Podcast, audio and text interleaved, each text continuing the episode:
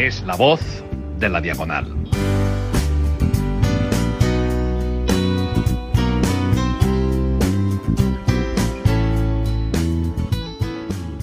Muy buenos días, queridos oyentes, y bienvenidos a este cuarto episodio de La Voz de la Diagonal, este programa donde se habla de todo aquello que ocurre por encima y por debajo de la diagonal. Son las 8 de la mañana, uno menos en Curnayá, y me encuentro aquí, en la atalaya, por encima de la diagonal, con mi fiel compañero, conocedor de los textos religiosos de la India prevédica, Papiniano. ¿Qué tal? ¿Cómo estás hoy? Hola, buenas. Pues bien, supongo. Supones, supones que estás bien. Sí, ¿Estás supongo. preparado para tratar las noticias de hoy, la tertulia que vamos a tener? Por supuesto. Bueno, en esta ocasión tendremos, tendremos bastantes invitados. En esta ocasión, normalmente siempre tenemos uno, pero en esta ocasión somos bastante gente. Eh, traemos a cuatro expertos que nos que nos hablarán sobre las apuestas online, eh, todo lo que tiene que ver con las apuestas sobre deportes, eh, en el casino.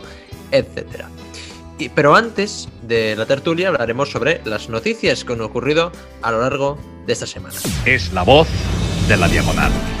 Barcelona rediseñará la plaza del MACBA para que los skaters no la acaparen más que los vecinos. La plaza dels Àngels de Barcelona, la que está frente al MACBA, se rediseñará para que la usen de forma más equitativa skaters y vecinos, como reclaman estos últimos desde hace años.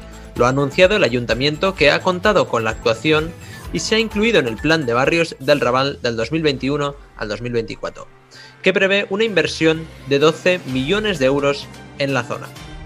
La idea es hacer la plaza más blanda, con menos cemento y más verde, para que, eh, para que este año se abra un proceso participativo en el que estarán presentes asociaciones vecinales, skaters y representantes del MAGA. Eh, me parece, a líneas generales, bien. A ver, los skaters del MACBA son una especie de lapas que viven en esa plaza todo el día. Y yo, la O verdad, sea, es que no los aguanta. skaters del MAGBA, ¿no te parece que los skaters de por sí ya son una lapa? No, pero es que tú, tú has ido, al- a la, tú has ido a la plaza del MACBA. He ido alguna vez eh, Es que eso por no San se Jordi, por San Jordi. No se puede vez. caminar por ahí. O sea, tú te cruzas y, y es, un, es un peligro para la Te sociedad. atropellan. Te atropellan, pero están ahí todo el rato. Y las abuelas, pues pasa una abuela por ahí, pamba, se lleva un skater y el tío de la Una, abuela al suelo. Cortadillo ahí el tío. No, yo estoy de acuerdo. Yo estoy de Me acuerdo parece- skaters. No, y a mí me parece una vergüenza que, que en la comisión esta que van a formar vayan a estar presentes los Que estén skaters. presentes los skaters. Los me skaters gustaría ver quién es el representante de los Sí, sí, skaters. el líder de los skaters, el Me caudillo. gustaría saberlo. ¿Pero qué tienen? ¿Un gremio? ¿O qué, están Sí, gremio los skaters, ahora? Como una asociación o algo así. Hay un, un caudillo allí, el skater. Sí, sí, no sé, no sé. El que hace más, más vueltecitas, el que hace el mejor tiempo, yo qué sé, no sé. O el que haga mejor grafitis, ¿no? Que también muy típico de esta cultura skater. Sí, sí. Eh, Además es una cultura muy decadente, de hace 20 años o sí. Es muy como principios de los finales 90, principios 10.000, 2000, o sea, es como, es como que ya... Es decir, me acuerdo que primero fue el skate, luego fueron los patinetes, luego el longboard. Pero, Pero ya hasta el longboard, es verdad. Yo, yo probé uno y vamos, ya cuando me fui al suelo la tercera vez ya lo tiré a la basura. Dije, ya basta. sí. No pude más. Yo no, nunca me han atraído y nunca... Y los skates es como muy... es como- Bueno, y Vete a la playa. que- En la playa hay un sitio donde van a hacer skate y eh, está hecho para Exacto, eso. si tienen un sitio, si tienen un sitio para ellos, pero no, tienen que venir a tocarnos la pera a la al gente, Magba, un sitio alternativo, el Magba. Vaya mierda de museo, por cierto. Yo la única vez que he ido me parece una mierda soprano. Pero bueno, iré, iré pronto, si Dios quiere. Y comprobaré a ver si realmente ha mejorado algo. O Mira, si te acompañaré, te acompañaré. Ha cambiado. Sí, bueno, iré pues cuando. cuando No, no, haré- sí, sí, lo comentaremos esto en un programa de. En un futuro programa, cuando vayamos y, y lo veamos, diremos, coño, ¿ha mejorado? ¿No ha mejorado? ¿Nos han llevado por delante? Yo pienso que seguramente. La alcaldesa de Barcelona, Ada Colau, ha aprovechado un directo en Instagram para volver a escenificar su guerra contra el vehículo privado. En esta ocasión, no ha dudado en ofrecer su particular visión histórica del urbanismo en las ciudades y su concepción de la movilidad en las urbes. Según la líder de los comunes en la capital catalana, las ciudades se diseñaron por una sociedad patriarcal del hombre blanco que iba en coche y ha insistido en que la ciudad es para las personas. La emisión en directo ha permitido a Colau tratar diversos temas relacionados con la ciudad. Uno de ellos era la seguridad, afirmando que los índices de seguridad han mejorado. Además, la alcaldesa ha terminado por hablar acerca de su salida de Twitter, eh, definiendo la red social como un bar de los malos. Bueno, es que a mí Ada Colau la, creo que ha sido, a lo mejor, tal vez la peor alcaldesa de toda la historia de Barcelona, sin ninguna duda. O sea, es que no, no me tiembla la mal decirlo. Seguramente mucho peor que incluso algún alcalde medieval que hubo o algún. Joder, incluso la ciudad Vas estaba lejos, bajo, eh, te vas dominio, lejos. bajo dominio islámico. Yo creo que era mejor Almanzor casi que gobernase que. O sea, re- respecto a la ciudad patriarcal, es que, en fin, es que cuando eres una, una especie de Ci- garba, Ciudades se diseñaron por una sociedad Sí, sí. patriarcal del hombre blanco que iba en Cuando- coche. Cuando eres una, una especie de garbanzo analfabeto con cara de colón, es normal que sueltes este tipo de, de afirmaciones. O sea, yo no sé cómo dices que, que, que Barcelona es una ciudad patriarcal diseñada por el hombre blanco para ir en coche. A ver, Barcelona se fundó literalmente los romanos. Evidentemente, en esa época, de esa época ya no quedan muchos vestigios, pero el barrio gótico, literalmente, su trazado es medieval. ¿Existían coches en esa época? No, no existían coches. Si tú vas, no pueden ir ni por algunas putas calles en coche. Y luego, la mayor parte. Vale, pongamos esto. Vale, pero el barrio gótico es un núcleo muy pequeño. ¿Qué dices del, del resto de la ciudad tal? Sí, eso fue diseñado para ir en coche. No. Porque precisamente Cerdá, eh, Ildefons Cerdá, el culpable del, del plan del ensanche de Barcelona, lo hizo en, en 1859, si no recuerdo mal. Una época en la que faltaban aún varias décadas para la invención del coche. ¿Cómo se explica esto? Que decir que la ciudad ha sido creada para ir en coche. O sea, ¿cómo que para ir en coche? O sea, no ha sido para ir en coche. Ha- en todo caso, lo habréis hecho vosotros para ir en coche. Pero es que, a ver. Y luego me hace gracia porque en este mismo directo, que yo vi algún fragmento, hablaba del transporte público. Diciendo como que, que los coches sean como artificios patriarcales y que el transporte público no. O sea, ¿qué sentido tiene? Ninguno. Porque también el transporte público también fue inventado por hombres blancos patriarcales, lo que yo considero esto. Así que bueno, si le gusta verlo así, como las ciudades no fueron hechas para ir en coche. Barcelona fue hecha por hombres blancos patriarcales. Bueno, si le gusta eso, pero eso fue todo Occidente que ha sido creado, así que no sé tú cómo, cómo lo solucionarás y harás que sea hecha por otra gente que no sea blanca y patriarcal. Supongo que tendrás que traer gente de otros lados, como te gusta tanto a ti. Pero bueno, Ada Colau es que me parece, en fin, un, ser. Un ser abyecto y, y ya, o sea, es que ya no está ni en, ni en el debate público ni nada. Es que no es como, por ejemplo, si miras este, al menos el tío este, el Almeida de Madrid, este, si te está todo el rato en las noticias y todo el mundo, todo el rato lo sacan, es- es- pues tiene cierto protagon- protagonismo. Pero Ada Colau ya desde que empezó la pandemia no ha tenido ningún protagonismo. Te has quedado aquí. O sea, una pandemia donde te podrías ser lucido y haber sacado tal los servicios públicos y no sé qué, te has metido dentro de tu madriguera y ahora dices que abandonas Twitter porque eres una débil y porque no te aguantas la- las mínimas críticas que te hacen con un, Un bar de los malos, ¿eh? El bar de los malos, pues claro que es de los malos. Debería- deberíamos irnos entonces nosotros también de Twitter, ahora que hemos entrado. Bueno, tenemos una pequeña cuenta si alguien quiere seguirla, pero. Pero yo creo que ahí está el debate público en general. O sea, a ver. Será el bar de los malos, pero a Donald Trump lo echaron. Seguramente. a lo mejor eh, no es el bar de. O sea, a lo mejor y es el bar de de sus amigos. Y me, parece- me- me que la cuenta de Vox la, la censuraron durante un tiempo. Sí. La bloquearon. A lo mejor no es. Bueno, a lo mejor es- si esos, si esos son los malos, será que tanto no lo controlan. Pero bueno. Sí, sí. Y hablando de la seguridad, la inseguridad es de nuevo el principal problema para los barceloneses, a pesar de llevar más de un año de pandemia. Según la encuesta de servicios municipales presentada este lunes, un 17,7% de los ciudadanos opina que los delitos son el principal inconveniente de vivir en Barcelona. Los resultados del estudio confirman que el, eh, el barómetro municipal del pasado diciembre, que situaron también la inseguridad por delante del COVID-19, continúa la tendencia a la alza de las últimas encuestas. El, dato llama poderosamente la atención a pesar de la caída de los delitos un 41% en el último año. La primera demanda que se hace al ayuntamiento es que mejore la seguridad. A ver, a mí me hace gracia también esto, pues es evidente que, que sí, que evidentemente la inseguridad es el principal problema y lo seguirá siendo. Me hace gracia que también cuando has comentado antes lo de Ada Colau también decía, no, no, es que ha mejorado la seguridad, como aquí dice. Sí, bueno, ha mejorado porque, porque has tenido a todos los ciudadanos encerrados en casa durante meses y ahora ni siquiera pueden ir pues durante la noche y tal. Es que, vamos, si no mejora, ya me dirás tú, o sea, tendría unos cojones. Como dos, como dos bolas de, de, de básquet. Pero es que bueno, a mí me parece evidentemente un problema. Es que es un problema que se extiende además, ya lo hemos comentado aquí, porque al ser un problema pues que, que es diario, pues cada día hay crímenes, cada día hay, hay asociaciones que más o menos eh, pone un poco de conciencia, porque si oyes a algunos representantes del ayuntamiento parece que aquí fuera nada. Y estos crímenes además sabemos de dónde vienen y quiénes los cometen. eh, que, aquellos que no pueden ser nombrados porque si los nombras te meten en la cárcel, pero bueno. Eh, no, no. Pero sí, es que es un problema de, de mucho, de mucho calado. Es que y no, no afecta solo. Es que ya yo no me imagino cómo de ser incluso en los, en los barrios. No estoy no yo hablando, sino barrios, bueno, Sí, sí. estilo la mina y todo esto. O sea, donde no frecuentamos. Porque si ya en los barrios que normalmente frecuentas, más libre de ello. en los barrios que nosotros frecuentamos ya hay criminalidad y en los barrios donde se pueden frecuentar normalmente, en el centro Sí. turístico, ya hay bastante, bastante. Y es que es apreciable a plena luz del día. Es que no es como una cosa que dices, no, es que seguro que conoces a alguien que le han atracado, que le han robado la cartera, que le han robado el móvil. Es que es, que es una cosa ya, ya diaria. Y esto en Barcelona, esto hace 10 años, esto no pasaba. O sea, yo me acuerdo que, que podías ir más o menos tranquilo por las ramblas. O sea, no tenías que estar eh, con las manos en los bolsillos todo el rato y ver a ver que no te cogen la mochila ni que te pega un tirón. O sea, esto, esto o sea, no, no tiene nombre y ya tiene que parar porque ya esto se va a convertir en una especie de.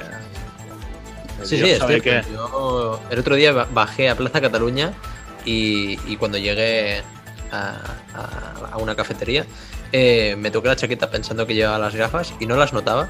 Y yo te prometo que pensaba que me las habían robado Claro, y que- me había puesto la promesa de que si me habían robado de verdad no, no volvería a bajar de la diagonal porque aquello fue un despropósito. O sea, bajo después de tanto tiempo a Plaza Cataluña y me roban las gafas. Por suerte no, me las había dejado en el coche, pero, pero bueno, así que podré bajar a, a No, no, pero podría ser, es que, a ver, no Podría tiene ser, es que siempre, podría siempre con. Y es que ya no solo por debajo de la diagonal, sino por encima, hombre, que yo he visto casos de flagrantes y, y aquí, eh, bueno, aquellos parejitas de, de menas que vienen por aquí a atacar a la gente por la espalda y tal, o sea, con las navajeros y quincalleros y todo esto, pero bueno. Yo por suerte nunca me, me he topado con alguno, pero bueno, No, no, no, yo tampoco me he topado con. Yo alguno he visto, pero tampoco me los he topado así. Sobre todo la situación peligrosa, pues de noche, evidentemente. claro, no, no. A ver, también hay que esquivar este tipo de Pero hay situaciones. gente que se los ha encontrado y bueno, de milagro han salido con vida, casi. Sí, sí, de milagro. Y para rematar eh, esta semana, los últimos 110 kilos de Juan Carlos I desaparecen de Barcelona. Los últimos 110 kilos que conservaba don Juan Carlos I en Barcelona se los han llevado una cuadrilla de cinco operarios, con Eladio comandando los trabajos y Carmen de supervisora. El ayuntamiento ha retirado en la mañana de este sábado la placa de mármol con el escudo de armas de los Borbones, de la rebatizada Plaza 5 de Oros, el penúltimo vestigio que conserva la Casa Real en la capital catalana. Es otro más, otro más, otro más. Otro, Otro más. Otro de esos bromas. Ya le cambiaron la, la plaza al obelisco. Ya le cambiaron el nombre a ese puto obelisco de, de mierda que hay allí. Y ya ahora le quitan la plaquita, porque hay que quitarle la plaquita. Y nos gastamos, pues, porque ese dinero público, porque hay que resignificar el callejero y desborbonizar Barcelona, que dicen algunos. Porque he visto esta, esta expresión misma. O sea, desborbonizar Barcelona. Eso, desborbonizar Barcelona, significaría literalmente derrumbar media Barcelona, casi casi, y dejarla hecha pobre. Porque es que si hay responsables de que Barcelona eh, durante los últimos 200 años haya sido una ciudad rica, o sea, esos son los Borbones, en primer lugar. Porque gracias a ellos fueron los que dinamizaron todo esto. Es que literalmente, antes de los Borbones, el puerto de Barcelona no existía como tal. Eran una especie de muelles que tenían que, que- Porque Barcelona no tenía puerto en sí natural, sino que eran unos muelles donde tenían que ir a descargar durante los tiempos de los Austrias, que evidentemente cuando se colapsó el, el el comercio mediterráneo, esos muelles ya dejaron de ser. Dejaron, fueron bastante inútiles porque ya no tenían la- la- el volumen que antes. Y como Barcelona no tenía el privilegio de comerciar con América, pero gracias a los Borbones obtuvo este privilegio. Y todas estas fábricas de man- manufactureras, y los indianos y todo esto, todo esto es gracias a la acción borbónica. Y bueno, y luego, luego no digamos al que durante el gran siglo XX dinamizó a, a Cataluña, que, que ya, ya tiene cojones, pero bueno, ese ya es otro, ese es Francisco Franco, evidentemente, que es el gran benefactor de Cataluña, que la ha beneficiado mucho más que cualquier presidente de la Generalitat y que la República, evidentemente. Pero bueno, mm, pues evidentemente toda esta gente, pues denostada y tal, que a ver, que evidentemente, pues Franco es evidente que, que no, pero Si tienes un rey ahora mismo, joder, le quitas las. Republicanizar Barcelona también. Bueno, ciudad republicana, eso lo serás tú, amigo. Pero aquí Pero republicanos. Aquí republicanos ya veríamos tú cuántos hay cuando, cuando viniera a lo grande. Pero bueno. Hombre, es que a mí, es que en fin, es lo de siempre. Ya habladas estas noticias, pasaremos con la tertulia de nuestros grandes invitados para tratar sobre las apuestas eh, por internet. Es la voz de la diagonal. Bienvenidos a la tertulia de hoy, en la que, bueno, en esta vez estamos rodeados de bastantes invitados, tengo que decir. Por un lado tenemos a, un tío venido de Mata de Pera, a Ignacio Ignacio de Solá, como le suelen decir. Eh, por otro lado, venido de Argentina, de la querida Buenos Aires, a Iván Matías Mander. Eh, por otro lado, tenemos al señor Álvaro Seculi y Lucas. Eh, bueno, y hemos venido aquí para hablar sobre apuestas, sobre el tema de las apuestas.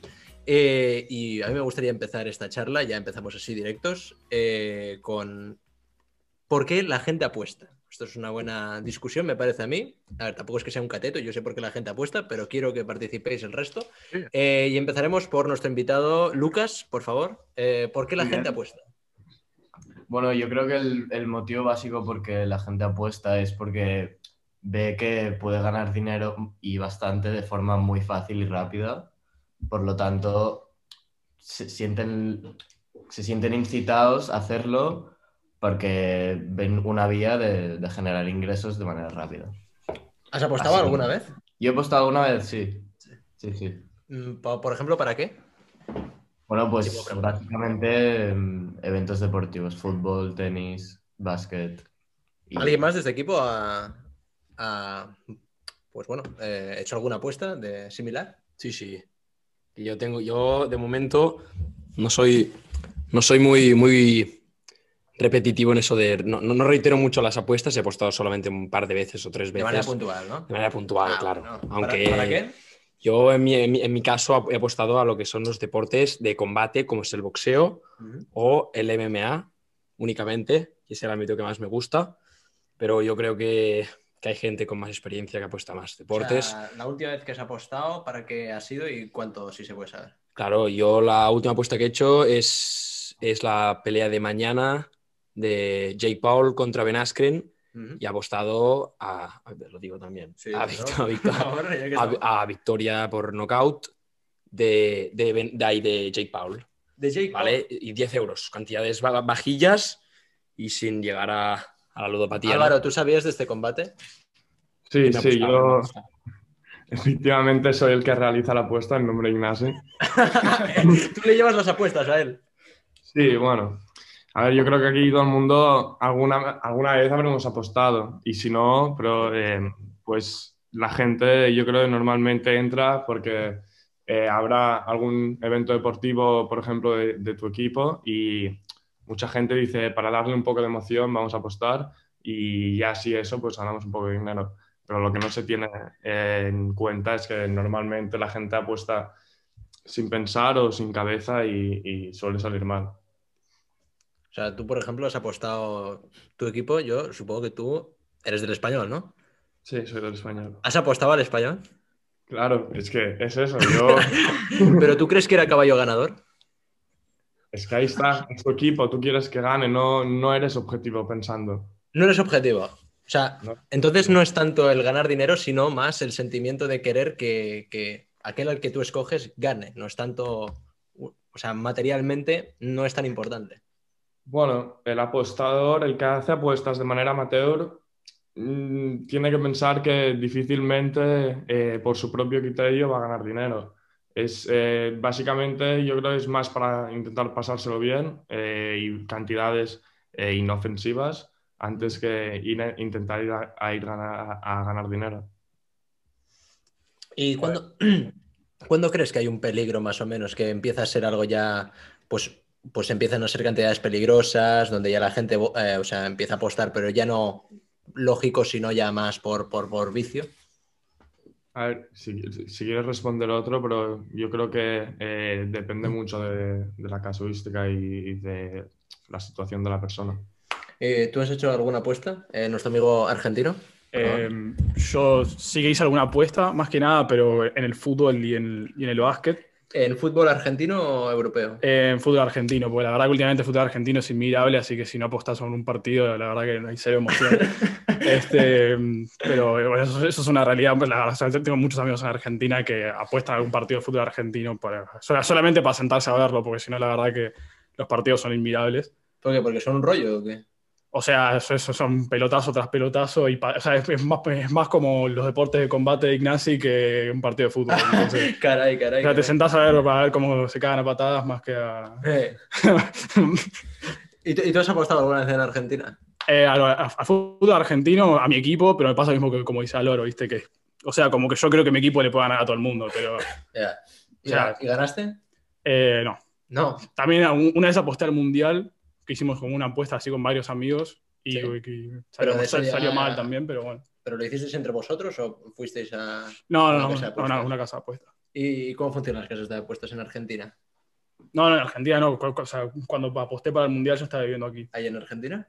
Eh, no, en Argentina nunca aposté. Igual generalmente este, se apuesta por internet. Bueno, Álvaro sabe más que yo, pero generalmente se apuesta por internet. La verdad que lo de ir a apostar al lugar, que creo yo que está un poco como fuera de moda. Bueno, Max, te, te veo mucho aquí de mediador, pero ¿tú has apostado alguna vez? Yo no he apostado en mi vida, eh, primeramente porque a mí los deportes no me gustan, me aburren, lo tengo que admitir. A mí me gusta, pues, si acaso hacer el deporte. Y si tuviera que apostar, pues apostaría por mí mismo, sinceramente. Eh, en verano, por cierto. en verano, en verano, el argentino y yo nos vamos a partir la boca eh, en un combate de boxeo, así que ya abriremos las, las apuestas. Y, y- y entonces sí, que apostaría por mí mismo, pero no apostaría un factor externo, es decir, no me atrevería, a, por ejemplo, yo qué sé, a decir que Marc Márquez conseguirá ser el primero en el siguiente, en el siguiente round, yo qué sé. Eh, pero bueno, eh, es que tampoco sé muy bien cómo funciona. Yo siempre cuando miro, cuando he ido alguna vez al campo español y tal, veía a la gente con la camiseta de, bueno, ahora no me acuerdo qué, qué casa apuestas era, y digo, bueno, a ver quién se lo traga. Pero, pero bueno, ya veo que Álvaro, el primero que, que- que confiaba en el español, pero, pero no sé, no sé. Eh, a ver, ¿cómo funciona esto, las apuestas? Yo soy una persona que no sabe nada de apuestas. Explicadme vosotros cómo, cómo lo hacéis. A ver, depen- depende de todo, porque como ha dicho Iván, también tú puedes apostar eh, a nivel eh, personal entre tus amigos, a, no sé, por ejemplo, el clásico, am, van a quedar eh, X a X. Eh, o puedes ir, por ejemplo, a un casino y depositar en efectivo una cantidad de dinero eh, para una apuesta de un partido, eh, ya sea fútbol, tenis, básquet, rugby, hasta es que le puedes apostar a, los dardos, le puedes apostar a los caballos, a los galgos, eh, no sé, hasta la gente que juega a la Play, hasta, eso, hasta esos partidos le puedes apostar. Entonces, tú ahí ya, dentro de lo que a ti te gusta, lo que tú conoces, lo que crees que vas a acertar, pues, eh, y lo que es más cómodo, porque obviamente el, el que apuesta prefiere abrir su móvil, en- entrar en la aplicación de Bet, eh, hacer su apuesta antes que tener que ir al casino, eh, tener que poner el DNI, poner la apuesta, estar en efectivo, el dinero y todo.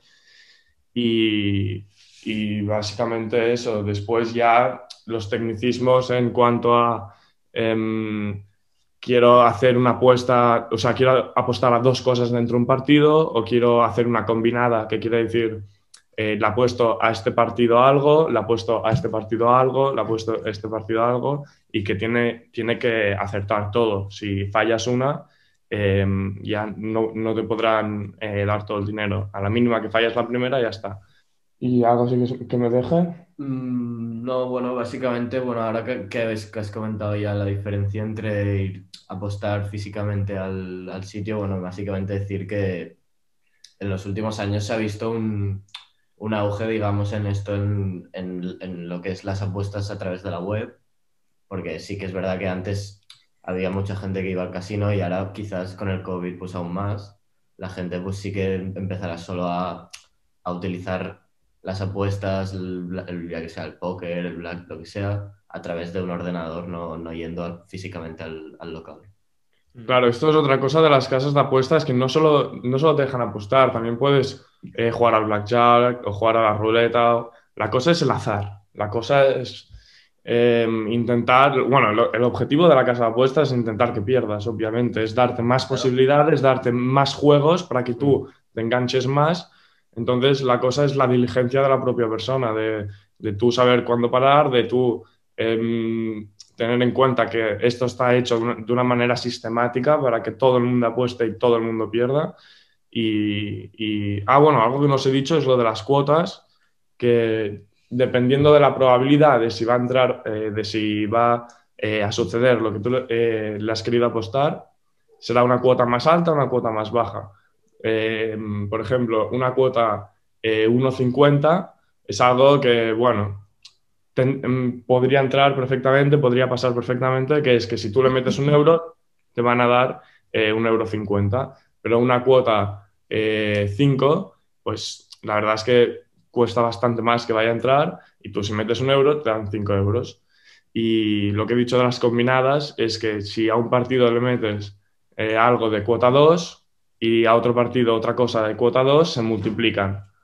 Para que lo hacen para que vaya subiendo la cuota, que cada vez sea más atractivo y, y- y a la vez más difícil.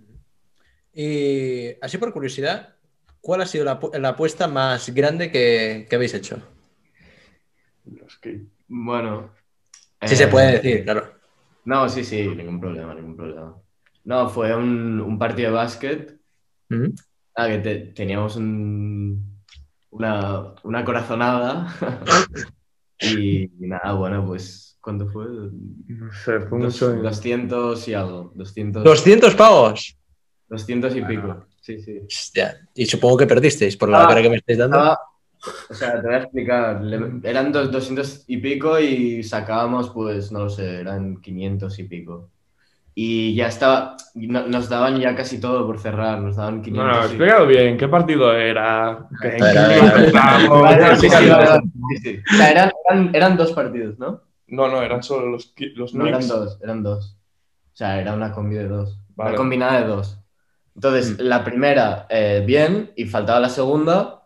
Y la segunda iba muy bien encaminada. Iban ganando nuestro equipo de 17 o algo así.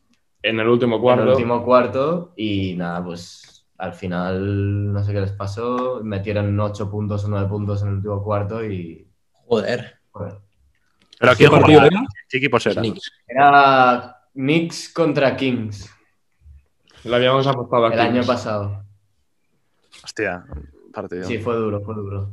Pero bueno, eh, esto también te hace No, concienciarte un poco. son bastante fan de la NBA, ellos. Él es de eh, Papiñanos de los Clippers Nada. y Iván no sé de qué equipo es.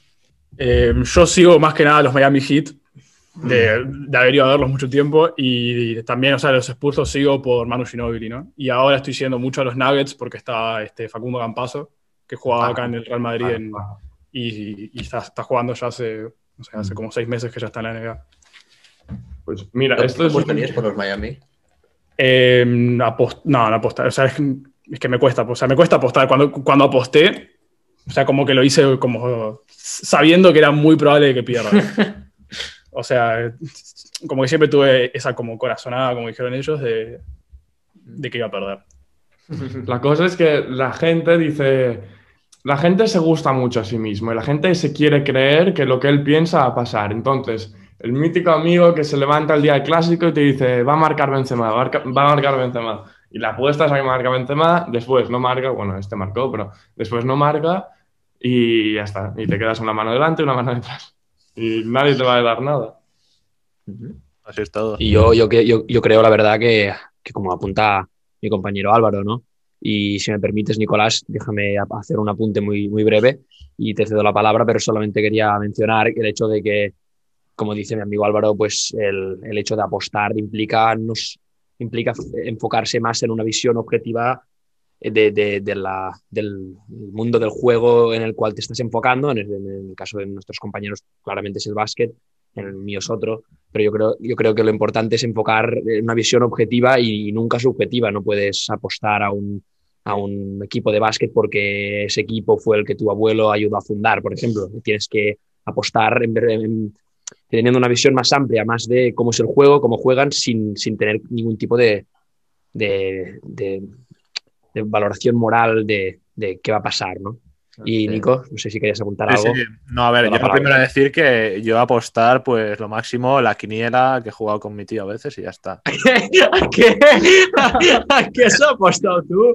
La coño. Bueno, no es una apuesta, es como ¿Cómo? has un rasca de la once de fútbol, casi, casi. Bueno, ¿Con tu abuelo?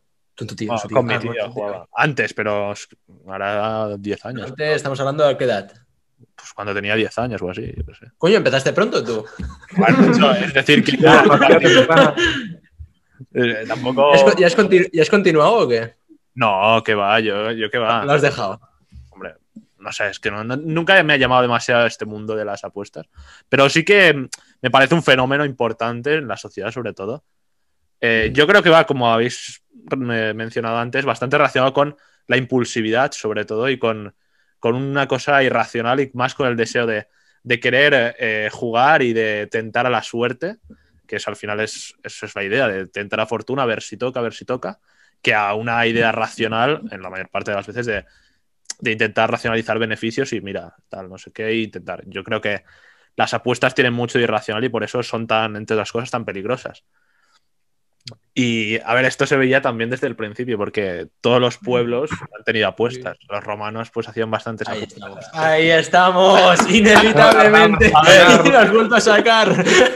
y ahí estamos. Hay que sacarlo siempre de alguna manera u otra. No, sí, sí, has tardado unos 10 minutos. Y es que es una cosa con natural a, no sé, al hombre apostar. Lo que pasa es que, claro, las apuestas no siempre, bueno, por no decir, creo que siempre han estado mal vistas.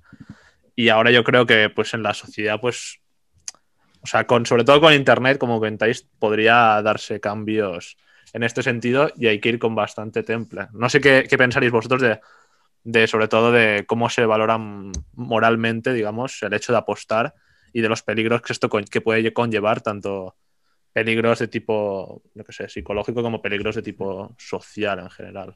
Bueno, sí, sí, totalmente.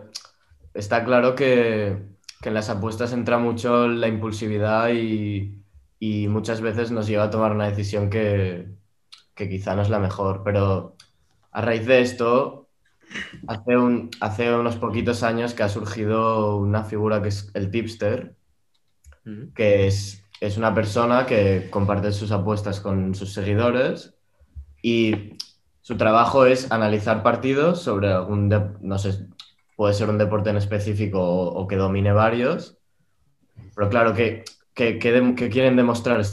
Lo que quieren demostrar es que em, con, con un buen análisis y con, obviamente, mucha cabeza y, y sin entrar en tema emociones y tal, que a largo plazo con las apuestas sí que dan beneficios, porque te estás basando no, no como en la ruleta o, o yo qué sé, en- o en la tragaperras, que sí que dependes totalmente del, del azar, sino que aquí en las apuestas, si, si tú dominas muy bien un deporte, tu análisis puede ayudar a, a que a largo plazo las apuestas te den beneficios como puede ser una inversión en bolsa.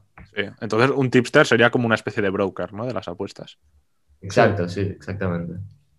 La cosa es que los tipsters siguen un método. Ellos eh, pueden tener, normalmente es a través de Telegram, tienen también un canal que es gratis, tú puedes ir ahí y él, pues, eh, pues por amor al arte, para que la gente se enganche, pues va sacando, va sacando apuestas, para que así la gente eh, diga, hostia, este tío lo está haciendo bien, este tío está ganando dinero, porque ellos te cuelgan su análisis y la verdad es que mm, los buenos todos tienen ganancias. Al final de año todos tienen ganancias. Porque claro, ellos dicen, yo lo, lo analizo así, como que esto es lo que tendría que pasar siempre. Y la mayoría de las veces tiene que pasar esto. Mm. Y a, lo, y a lo largo del año es lo que acaba pasando. Pero ellos tienen, sea, es muy técnico todo, pero por ejemplo, ellos tienen lo que se llama un bank, que es en plan, tú comienzas en eh, un periodo de apuestas con un dinero, pongamos, no sé, 200 euros. Y dependiendo, y tú, pues, bueno, vas apostando y dependiendo de la probabilidad de cada apuesta, te pones un stake. El stake más bajo, que es el stake 0,5, es el que menos probabilidad tiene de que entre la apuesta, que entonces será em, la menor cantidad de dinero de tu bank, de tus 200 euros que hemos puesto, que pondrás. Pero si tienes un stake 10, que es que, por ejemplo, no sé, que el Barça eh, le gane a un equipo de... de, mm, Son apuestas Segunda- de, de- de máxima confianza. Sí. Y entonces ahí le vas a poner la máxima cantidad de tu bank, para, eh, porque esto es un método que cuando em, tengas eh, ganancias, cuando tengas una racha buena, vas a ganar mucho dinero y cuando tengas eh, una racha mala, vas a perder el mínimo dinero posible. Entonces van balanceándose con eso y la verdad es que acaban ganando dinero, pero es que se tiene que ser muy inteligente, se tiene que hacer las cosas muy regladas, muy pausadas y tener la cabeza muy fría. ¿Y vosotros cómo veis esto, esto, esto de las apuestas eh, que ha dicho Papiniano antes, que tiene como un valor en la sociedad pues bastante negativo, que la gente lo ve con, con malos ojos? ¿Creéis que se está cambiando esta evolución, que irá pues a peor o que irá a mejor? ¿En vista? Em, yo personalmente creo que es verdad que hoy en día está como más aceptado el tema de, de que la gente apueste. Este, para mí, o sea, a mí como, como, como yo soy así, o sea, como que me, me da, me da bastante igual lo que hagan otras personas, o sea, como que para mí si otra persona apuesta, yo no voy a jugar a esa persona porque, porque apuesto, o sea, que encima socialmente ahora se está yendo como un punto en el que se está aceptando. Este, no sé, para mí la verdad que sí que es cierto que tiene un valor negativo y sobre todo en, la gente que no, se, que no se puede controlar o que tiene una adicción. Pero hoy en día creo que hay ciertos mecanismos en lugar para que esa gente pueda ir a buscar ayuda. Y si no se sabe controlar, que pueda intentar hacerlo. Si bien es cierto que muchos se terminan arruinando, pero eh, no sé, es algo que para mí las apuestas es algo como inherente al ser humano de buscar algo como que le da adre- adrenalina para disfrutar lo que está viendo. Sí, totalmente, ¿no? Yo, eh, en adición a lo que ha dicho mi compañero Iván, pues opino que, actualmente las, las apuestas están eh, conceptualmente muy mal vistas, están vistas como, como en relación a la pérdida de dinero, puesto que el concepto detrás, el concepto que se encuentra detrás de lo que son las apuestas, siempre es pues eh, el hecho de que lo, que lo que fácil viene, fácil se va, ¿no? Como se dice. Entonces el, dinero rápido, que es como se llama, el dinero fácil, al fin y al cabo no es un dinero que tú te has ganado con esfuerzo ni con, ni con dedicación, es un din- dinero que has ganado, pues como ya se ha dicho varias veces, con, con al azar y por pura suerte, ¿no? Entonces yo pienso que la valoración que se le da actualmente a la sociedad es un poco eh, ne- negativa o bastante negativa, pero a la vez entiendo perfectamente esa visión. No, yo no, no, no conozco, no sé de ningún padre que esté orgulloso de, saber que su hijo, por ejemplo, apuesta. Eh, entonces, la, la moraleja o el, concepto, como he dicho, que está detrás de esto es como, como todo, ¿no? Tú puedes cons- conseguir, conseguir cualquier cosa, eh, pero cualquier cosa que se consigue fácil, y eso es un consejo para todos nosotros de vida por vida, pues fácil se va, ¿no? Ya puede ser dinero, ya puede ser una mujer, ¿no? Así que se tiene que, se tiene que vigilar, se tiene que vigilar y estar despiertos. Bien, bien, bien visto. Bien visto. Em, a lo que has dicho, Ignasi, sí que eh, te entiendo y, y tienes razón en mucha parte, pero, o sea, el que apuesta, por ejemplo, porque sí, un día, como por ejemplo tú en el- en lo que has dicho que vas a apostar mañana, eh, en vez de la cantidad que le vayas a meter, le, pones em, mil euros y de repente entra y de repente ganas, pues eso sí, lo has ganado porque sí, lo has ganado por pura suerte y ya está. Pero yo creo que el tipster, la verdad, o sea, nosotros estuvimos una temporada eh, con un tipster que se llama Tips, eh, Tips Fútbol, em, que es de los mejores de España. Y el tío de verdad que se pasa toda su vida analizando y se pasa todo el día viendo partidos y, y trabajando y trabajando y trabajando. Y, y así es como se disminuye lo, lo máximo posible el factor suerte y aumenta el, el trabajo, constancia. Él tiene que entrar esto porque le voy a meter todas las veces a esto porque es lo que tiene que pasar y tiene que acabar pasando. Pero Claro, a, lar- a largo plazo es, es beneficioso, ¿no? Nunca a corto plazo. claro, es eso. Y, pero bueno, la cosa es que de repente puedas tener una mala racha porque el factor Mm. suerte siempre va a estar ahí. Y por mucha, muy poca probabilidad que haya de que vayas a perderlo todo en un mes, existir existe. Pero bueno, la cosa es esto que os he dicho antes de la cabeza fría. Del tío tiene que seguir, es su método y tiene que seguir porque a la larga va a salir bien. Es como el jugador de póker que tiene una, una mala racha durante una época. Sí, no, yo Y- creo que- bueno, Di, di. No, no, que yo creo que esto de- del tipster, a ver, se parece mucho pues esto a figuras como el, el broker o el trader, que digamos, que también tiene que sacrificar gran parte de su vida a consagrarlo a esto, porque al final es un trabajo bastante intensivo. Y yo os imagino que debe usar todas estas técnicas de algoritmos que existen ahora y todo esto. Yo creo que por una Sí. parte esto del enfoque racional y tal, pues, hombre, si tú realmente te lo tomas así, pues es muy diferente a lo que puede ser de otra manera.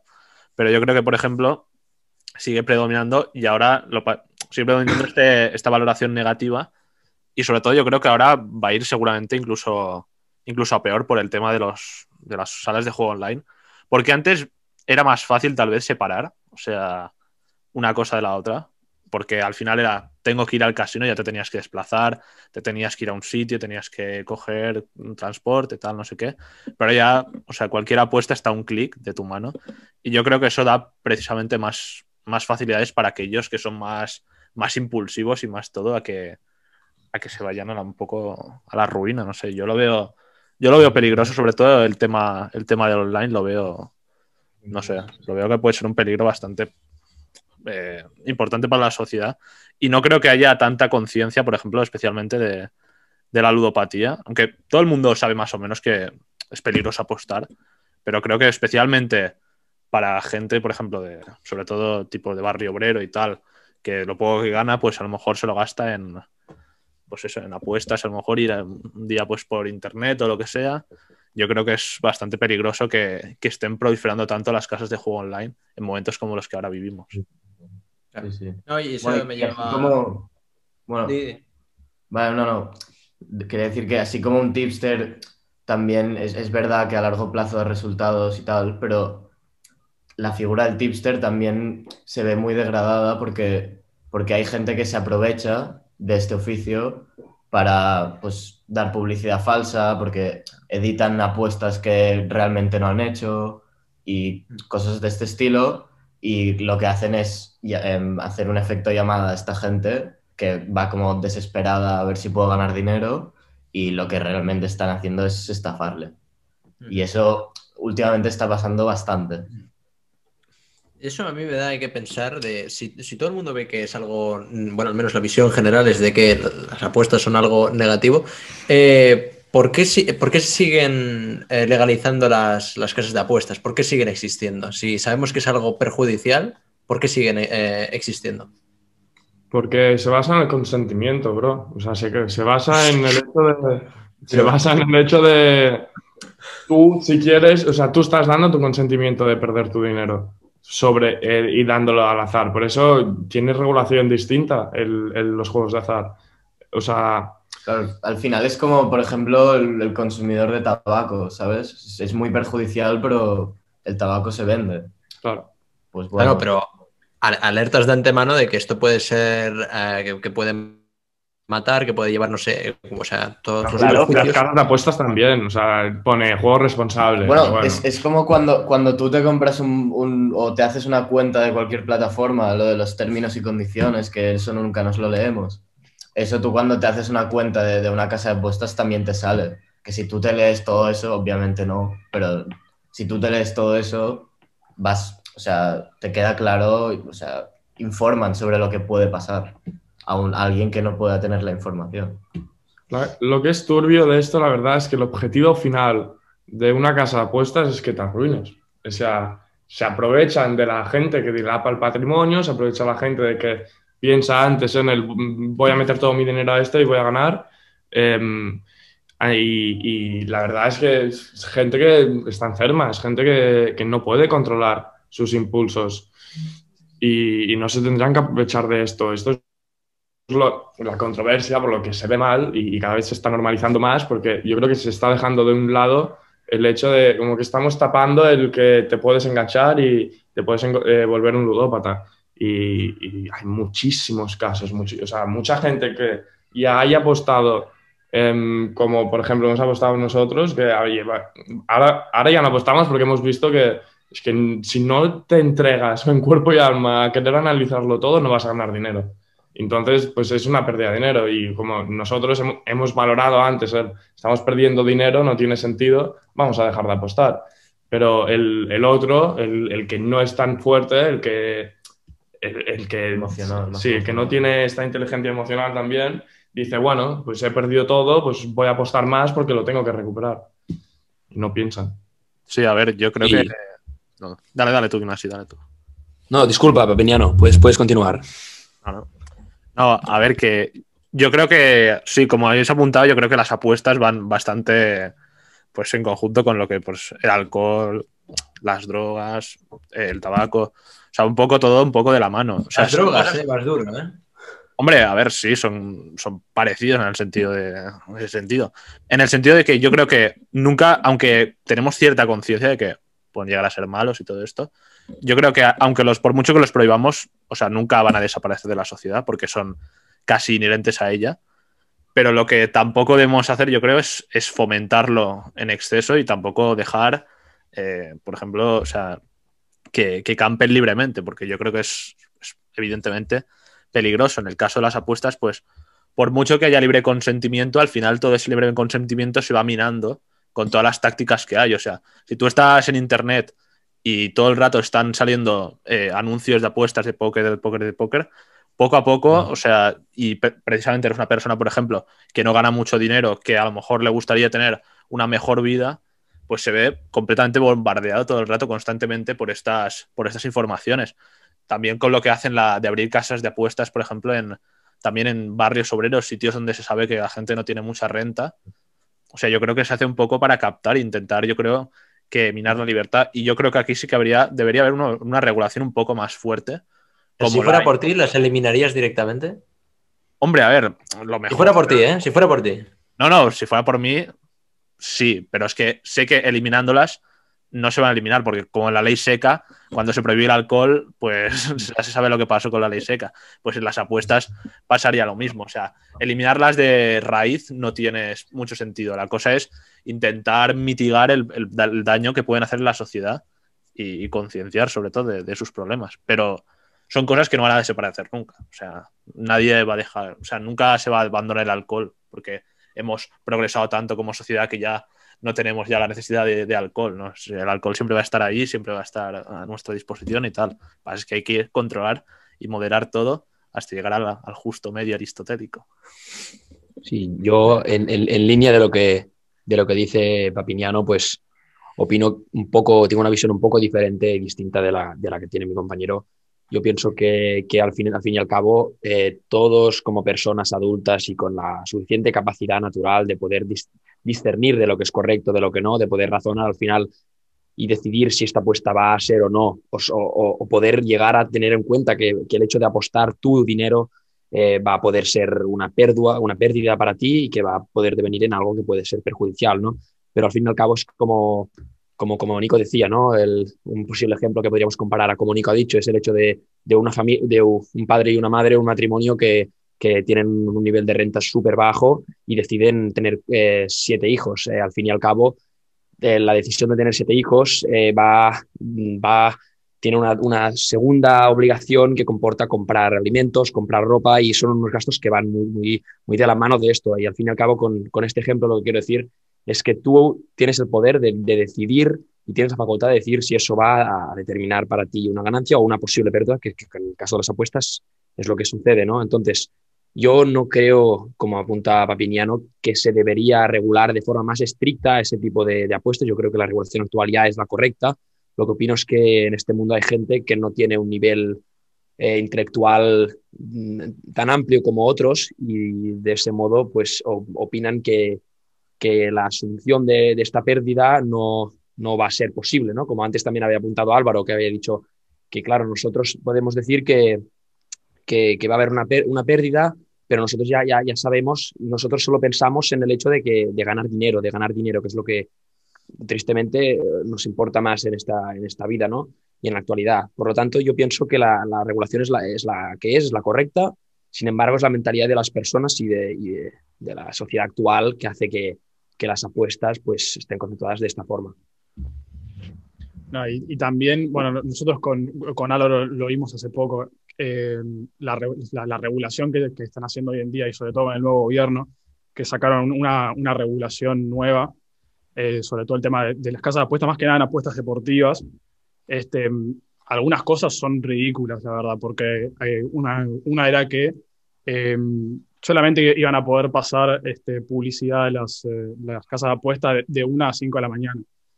Pero eso no, no tiene ningún sentido, porque si limitas, si limitas los horarios, la gente, o sea, igual o sea, va a seguir existiendo, como dijo Papiñano antes.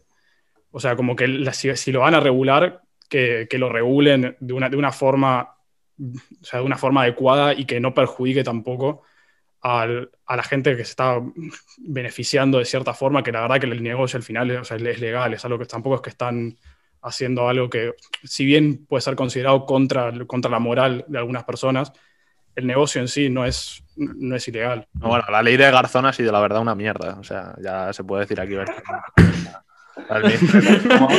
O sea, se quería mantener el anonimato. mucho hablar, mucho hablar, pero luego no sé qué medidas así un poco peregrinas y ahora tomar por culo.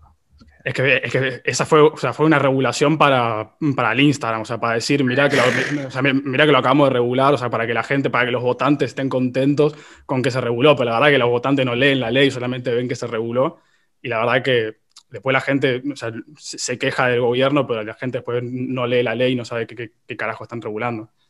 Este, y al final, eh, las regulaciones que están ha- haciendo hoy en día están perjudicando a un montón de equipos de fútbol que no están pudiendo de renovar contratos que ya tenían con, con empresas de casa de apuestas y están perdiendo un montón de, de ingresos. O sea, como que al final eh, le estás sacando a alguien para darle a otro. O sea, como que los jugadores de fútbol o gente que está trabajando dentro de un club también son, son empleados y son gente que, o sea, que se les paga un sueldo. Entonces, si vos le sacás ingresos a alguien para que la gente tampoco siga gastando, es como que le está sacando, o sea, el- no es robar, ¿no? Pero está sacando a alguien ingresos para que no se lo gaste en lo que quiera. Y no, no sé si habéis visto que también, eh, bueno, a partir del 1 de mayo va, va a entrar en vigor una nueva ley que, bueno, básicamente lo que quiere hacer es regular la, la captación de nuevos usuarios a las casas de apuestas. Y por lo tanto esta ley lo que va a, ser, lo que va a hacer va a ser prohibir em, que, que sigan existiendo lo- los, lo que son los bonos de bienvenida, que con esto incitan mucho a que tú te puedas hacer una cuenta en, la- en la- en esa casa, porque yo qué sé, pues en algunas casas tú te dicen ingresa 100 euros y te damos otros 100 en créditos de apuesta para, para que apuestes. Cosas así. Pues es, es- los bonos de bienvenida estos a partir del 1 de mayo ya no se podrán utilizar. O las superapuestas, lo de. El Barça, cosa. el Barça gana el Valladolid, cuota 100, Sí, ¿sabes? te, hacen te hacen ofertas, obviamente, para, para llamarte a, a que tú te hagas una cuenta y apuestes en esa casa. Obviamente, a lo mejor con el bono de apuestas pierden 200 euros de entrada, pero es que el que ha ganado 200 euros, de repente, o sea, los va a perder. O sea, el que gana 200 euros en la primera apuesta los acaba perdiendo, porque se cree que es así todo el rato. Y sobre lo que decía Nico de la regulación, yo creo que, o sea, el, el ludópata es el ludópata y siempre va a querer apostar. Y, o, bueno, el ludópata y el que no es ludópata. Siempre, y es un, es un mercado demasiado eh, lucrativo como para cerrarlo. Si no es legalmente, sería ilegalmente. Ya, o sea, todo el mundo conoce eh, de apuestas ilegales, o sea, el- que han estado a lo largo de la Peaky historia. Blinders. Peaky Blinders, por ejemplo, las carreras de caballos y estas cosas.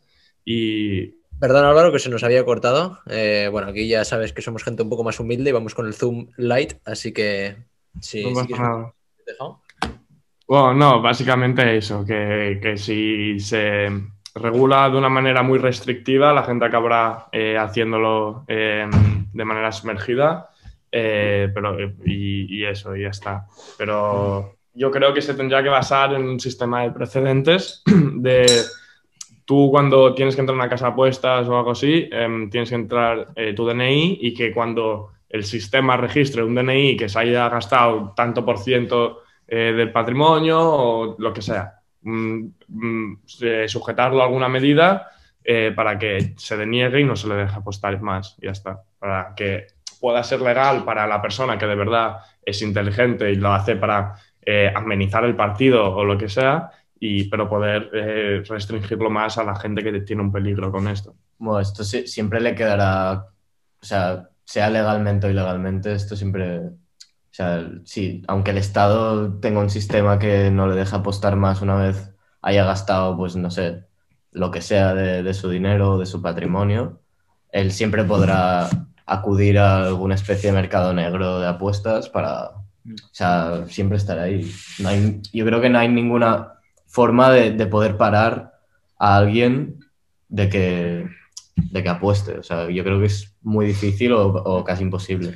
Bueno, señores, eh, estamos llegando ya a los últimos minutos de, de este episodio, así que, papi, si quieres hacer una última pregunta de manera conclu- de- concluyente o lo que sea, adelante. No, bueno, yo, yo, yo tengo una No, pregunta. no, yo- Eh, dale tú, dale tú. Te veo más preguntas también. Yo tenía una pregunta, pero para el argentino, porque tengo entendido que el argentino le gusta, eh, es un inversor, al parecer, invierte en bitcoins, eh, en Doge y en criptomonedas. Eh, yo quería preguntar si esto también podrías considerarlo una apuesta, al fin y al cabo. Una apuesta por internet. Invertir en criptomonedas. No, una, o sea, una apuesta no. O sea, es que, es que de verdad cuando estás, cuando estás ap- apostando, no, pero cuando estás invirtiendo estás como aportando confianza a algo.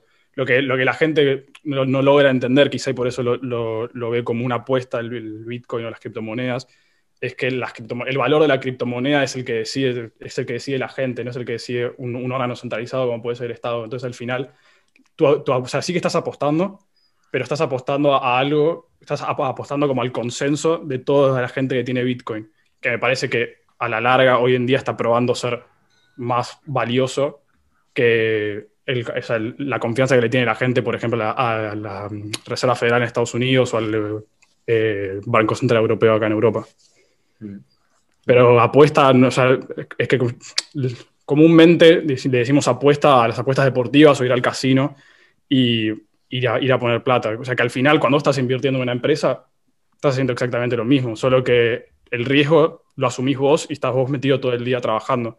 En cambio, en la apuesta, vos es, es algo que vos no controlás y por eso la gente quizás le tiene más, más miedo, porque es, es un hecho que no controla. Sí, ¿no? O sea, ¿alguna conclusión final por vuestra parte? O... Bueno, lo que fácil viene, fácil se va, recordadlo, chicos. No, bueno, Estar con responsabilidad. es eso, es eso. Para los oyentes es eso. Esto es la, la única cosa que, que es que, claro, es lo que hemos dicho. No vez. apuestes por necesidad, no apuestes eh, para recuperar. Apuesta, si quieres, un sábado porque sí, al partido del Madrid o del Barça y 5 euros, que te vayan a dar igual perderlo y ya está. O sea, Eso, eso siempre. Que si no te vas a dedicar, apostarte un dinero que no necesites para, para tus, para tus necesidades básicas, como puede ser comida y, o, o la casa o lo que sea. lo primero es lo primero. El ocio vendrá después, pero tú, ya tranquilo, mente fría y ya Mente poco fría. a poco. Sí. Al final es pues como una cervecita, te la tomas el sábado y no pasa nada. oye. No, No pasa nada. Exacto. no pasa Un, nada. un al año no hace daño. No, hombre, no. Exacto, exacto. Eh, bu- bueno, señores, eh, como ya es costumbre en este, en este podcast, eh, ahora lo que solemos hacer es que cada uno de los invitados eh, realiza una recomendación de una serie, una película, un libro, lo que queráis. No tiene por qué ser del tema, pero siempre pues os, os da más puntos. Así que si queréis hacer alguna recomendación. Bueno, chicos, yo y para todos mis oyen- nuestros oy- oyentes, disculpa, de, de Papiñano y, y mi, mi compatriota Ma- Max, pues recomendaría una muy buena película que, que se llama Casino. Muchos de vosotros puede que ya lo, lo- la conozcáis. De, de Robert De Niro, un, act- un actor muy, muy conocido. Y creo que es una película que en relación al tema nos da una visión muy, muy amplia y realista de que el mundo de- del casino y de lo que comportan de apuestas eh, es, un, es un mundo pues que, que es un mundo que tiene un, trasfondo un tanto un tanto puede ser un tanto peligroso en el sentido de que normalmente estos temas de dinero comportan una, una red de personas que se dedican a, pues es como, como hemos dicho anteriormente, a estafar y, sobre todo a hacer perder dinero a la gente que, que va a estos sitios y que, y que se tiene que vigilar porque el dinero da la felicidad, pero la alquila, no la compra. Recordad esto. Muchas gracias. Eh, la mía es, también va relacionado con lo que dis- discutimos antes, eh, sobre todo con lo del, lo del tipster, pero eh, la, la película es eh, eh, 21 Blackjack, que, bueno, es igual, o sea, es lo mismo las apuestas, pero enfocado más al, al casino y sobre todo al blackjack y cómo la gente se especializa en el blackjack para terminar sacando rédito económico, ¿no? No, muy buena peli, a pesar de ser de Kevin Spacey, de que, bueno, con toda la Bueno, bueno, pero, pero, pero el Kevin Spacey puede haber hecho todo lo que sea, pero el- la película está, está buena. Sí, sí, eso no se lo quitan. Ya la absolvieron, ¿eh? La absolvieron. Bueno, pero lo absolvieron porque no quedó ninguno con vida, porque todos aparecieron muertos, eso ya te lo digo, pero eso ya es para otro debate. Eh, Álvaro, ¿tenéis alguna recomendación por ahí? Bueno, yo ap- aprovechando que hoy, bueno, yo os voy a recomendar un álbum que, que ha salido hoy de música.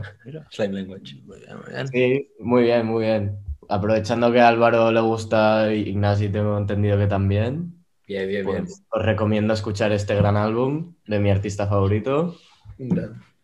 Ponéis hoy por la noche auriculares y venga, a disfrutar.